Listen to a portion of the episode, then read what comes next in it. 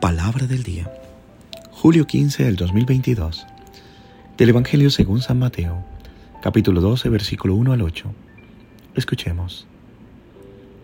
Un sábado atravesaba Jesús por los sembrados. Los discípulos que iban con él tenían hambre y se pusieron a arrancar espigas y a comerse los granos. Cuando los fariseos lo vieron, le dijeron a Jesús, tus discípulos están haciendo algo que no está permitido hacer en sábado. Él les contestó, ¿no han leído ustedes lo que hizo David en vez, una vez que sintieron hambre, él y sus compañeros? ¿No recuerdan cómo entraron en la casa de Dios y comieron los panes consagrados, de los cuales ni él ni sus compañeros podían comer, sino tan solo los sacerdotes? Tampoco han leído en la ley que los sacerdotes violan el sábado porque ofician en el templo y no por eso cometen pecado. Pues yo, que aquí hay, yo digo que aquí hay alguien más grande que el templo. Si ustedes comprendieran el sentido de las palabras, misericordia quiero y no sacrificios, no condenarían a quienes no tienen ninguna culpa. Por lo demás, el Hijo del Hombre también es dueño del sábado. Palabra del Señor. Gloria a ti, Señor Jesús.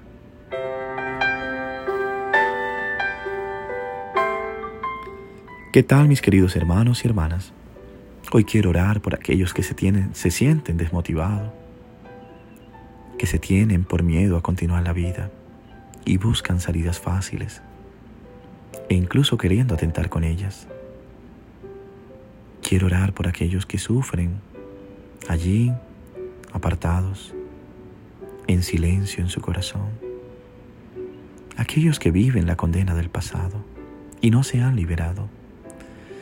Quiero orar por ti, tú que guardas tantos sentimientos que quizás te opacan la vida. Que hoy el Señor te libere de ellos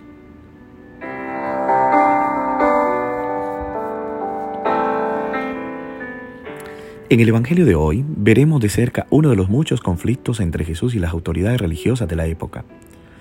Son conflictos en torno a la práctica religiosa de aquel tiempo. Ayuno, pureza, observancia del sábado, entre otros. En términos de hoy serían conflictos como por ejemplo la boda de personas divorciadas, la amistad con prostitutas, la acogida de los homosexuales, el comulgar sin estar casado por la iglesia, el faltar a misa el domingo, no ayunar el día del Viernes Santo, los tatuados, los ateos. Son muchos los conflictos. Al igual que hay en casa, en la escuela, en el trabajo, en la comunidad, en la iglesia, en la vida personal, en la sociedad. Conflicto de crecimientos, de relaciones, de edad, de mentalidad, de fe. Tantos. Vivir la vida sin conflicto es imposible. El conflicto forma parte de la vida y aparece desde el nacimiento, incluso cuando nacemos con dolores de parto. Los conflictos son accidentes por el camino, sino también son parte integrante del camino, del proceso de conversión. Lo que llama la atención es la manera en que Jesús se enfrenta a los conflictos.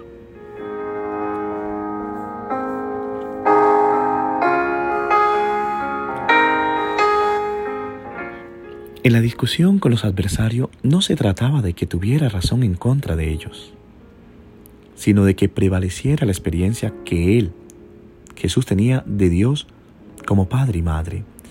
La imagen de Dios que los otros tenían era de un Dios juez severo, que solo amenazaba y condenaba.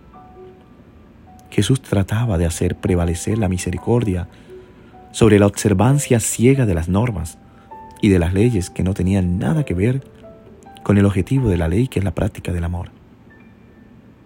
Muchas veces digo que nos hemos convertido o nos hemos vuelto una religión de normas y no de amor y misericordia.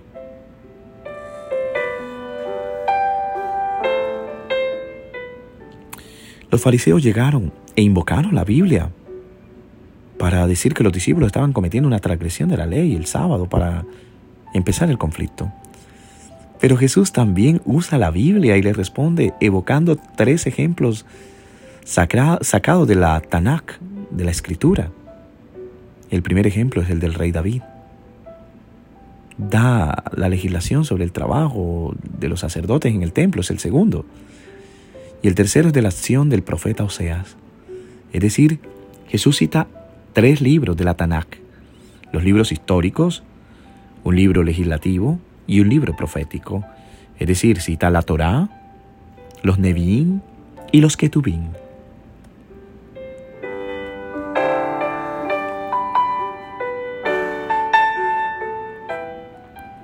En este Evangelio se percibe a Jesús como alguien que rompe el molde. Sin embargo, todos necesitamos un esquema, una regla, un método, un camino preciso. ¿Por qué entonces Jesús parece desestabilizarnos constantemente al cuestionar las reglas? ¿Quizás quiere aburrirlas? Absolutamente no. Le preocupa que la fe no coincida con las reglas. La fe, recuerda, es siempre mayor que las reglas como el amor de una madre por su hijo es mayor que la buena costumbre de lavarse las manos antes de sentarse a la mesa. Si el amor de una madre se redujera a recordarle a su hijo que se lave las manos, ¿qué amor sería?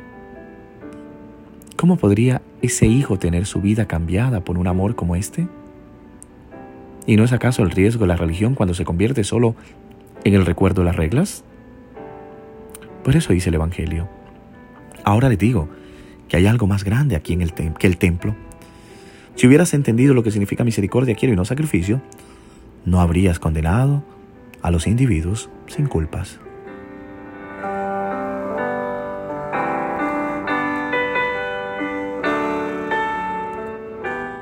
El problema siempre está ahí. La diferencia entre misericordia y sacrificio. Entre el amor y el rendimiento. Jesús no vino a abolir la ley, sino a abolir la falsa seguridad que da un esquema de reglas cuando se desliga de la vida, o peor aún, transformar la vida en fidelidad a las reglas. No vivimos para seguir reglas, pero las reglas nos ayudan a vivir.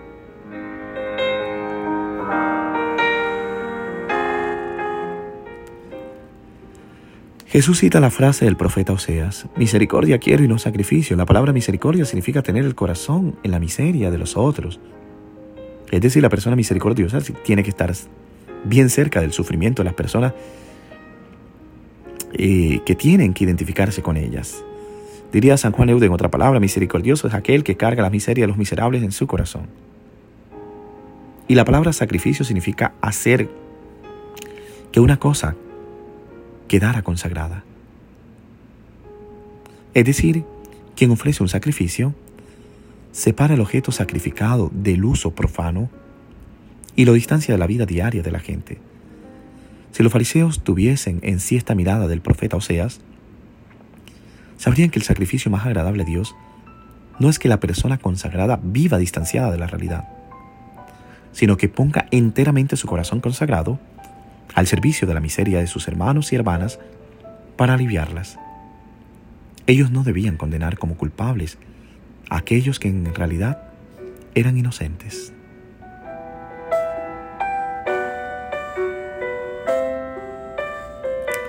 Como diría el Papa Francisco, un poco de misericordia haría cada vez más de este mundo menos frío.